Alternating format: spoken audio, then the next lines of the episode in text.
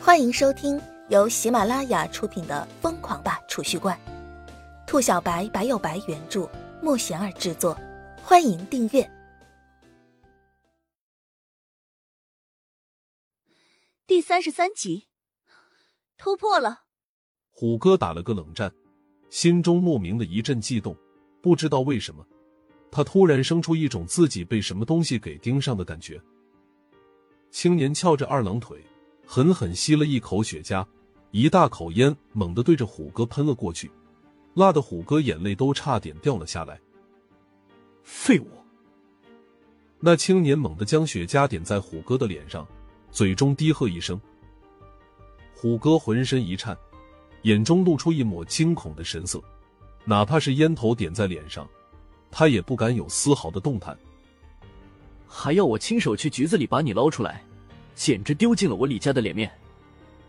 青年见虎哥不吱声，斜瞥了虎哥一眼，一脸嫌弃的说道：“虎哥将头低垂下去，不敢直视青年如鹰的眼神。杭城最近有什么异动？以前的老小子还是以前那个半死不活的态度？”青年低声说着，从茶几上再次拿出一根雪茄。虎哥见状，慌忙掏出火机。跪着给青年点上。和尚，杭城我手下的兄弟都盯着呢，修行者大多隐藏在暗处，倒是没有发生什么太大的事情。只是李乾，他毕竟是北府杭城的画事人，我这么一个小喽啰，实在是……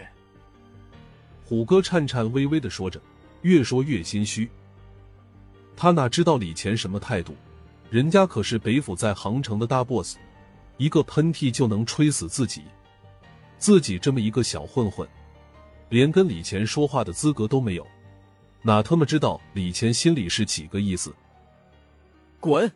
他们给老子滚！青年一听这话，豁然变色，一脚踹在虎哥的屁股上，虎哥整个人瞬间腾空而起，直接被青年一脚踹的从窗子飞了出去。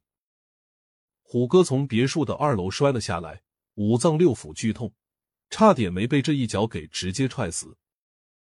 他心有余悸的爬了起来，正打算开溜，冷不丁的听到窗子上传来一声低喝：“自己的事情自己解决，我李家不养无用的狗。”虎哥灰溜溜的跑了，不敢再在这里停留分毫。至于找叶晨报仇这种事，虎哥感觉完全就是扯犊子，叶晨这种选手明显是个修行者，自己就是个普通人，还报个锤子仇，再碰到叶晨不被打死就不错了，以后自己大不了躲着对方走就是了。修行者和普通人之间横跨着一道难以逾越的鸿沟，两者之间的差距不是用数量能够弥补的。这杭城快要变天了，青年眯着眼睛低语一声。深深的吸了一口雪茄，哼，竟然有四十万，赚大发了！叶晨坐在天台的地上，看着眼前的钞票，乐呵的双眼都眯了起来。他又点了好几遍，确认了一下数目，方才取出一沓十万块的钞票，重新塞进怀里。先兑三个罐子出来。叶晨心中自语，立马光华一闪。眼前的钞票瞬间消失不见，取而代之的是三个古朴的储蓄罐出现在叶晨的面前。叶晨拿着储蓄罐，满是期待的一个接着一个砸了下去。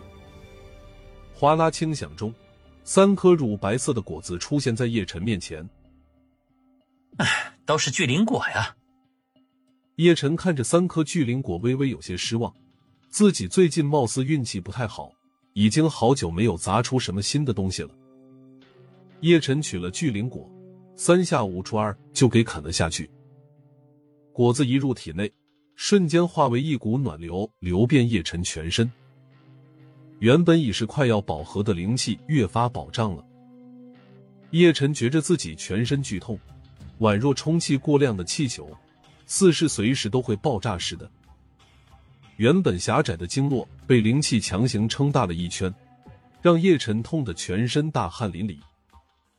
紧接着，叶晨感觉身体一震，体内的一道无形枷锁似乎被瞬间冲开，原本鼓胀的灵气尽皆汇聚到拓宽的经络之中。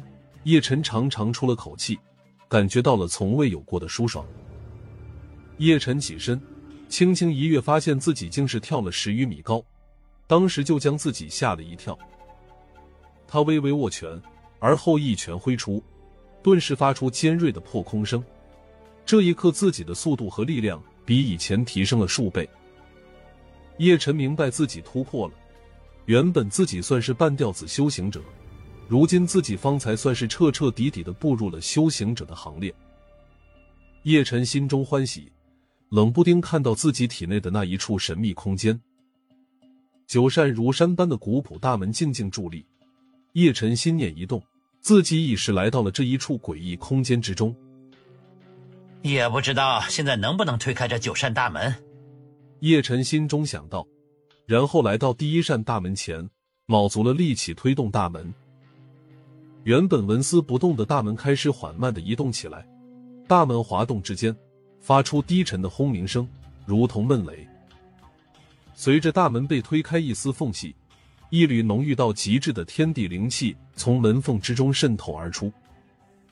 这股灵气如同拥有灵智一般，刚一飘出来就汇聚进叶晨的体内。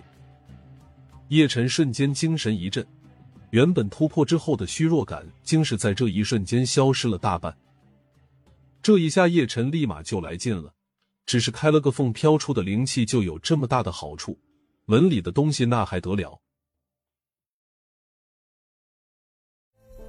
本集已播讲完毕，请订阅专辑，下集精彩继续。